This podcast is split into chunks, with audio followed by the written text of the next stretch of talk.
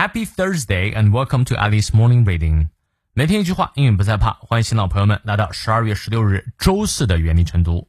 今天这句话来自于 Zig Ziglar，吉克金克拉啊，他是美国著名的销售教练、励志作家及演说家，帮助了许多人充分发挥了脑力与精神资源，著有有关销售、自我成长等很多书籍。有空的话可以看一看。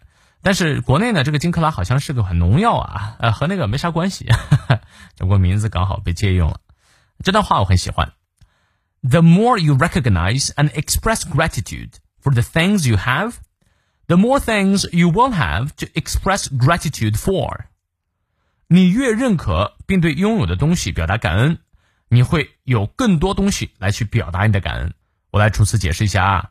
The more 这句话的结构是 the more the more 越怎么样越怎么样啊、uh,，right。 The more you recognize，你越是 recognize 是认可、识别啊，这里是认可的意思。The more you recognize and express gratitude，express 是表达，gratitude 是感恩，express gratitude for something，因为某事表达感恩啊。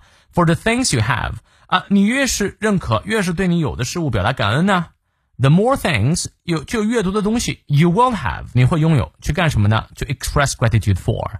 感觉有更多东西表达你感恩了。说白了就是你感恩的越多，你得到的越多。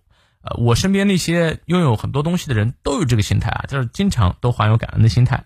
呃，往往是天天抱怨的人啊，总是觉得这也不好那也不好，你本有的东西也会一点点没有，所以要学会感恩。好，让我们来看一下其中的发音知识点。The more you recognize，哎，呃，前面都好说，这个词音节比较多，recognize 音节比较多，recognize。and express 中音在第二个音节，and express gratitude gratitude 音节也比较多，念到位。Express gratitude for the things you have thing 结尾的 s 发字定 for the things you have。The more things you will have to express gratitude for，后面都是同样的词，只不过换了一下顺序。好，从头到尾我们来过两遍。The more you recognize and express gratitude for the things you have, the more things you will have to express gratitude for. 再来一遍.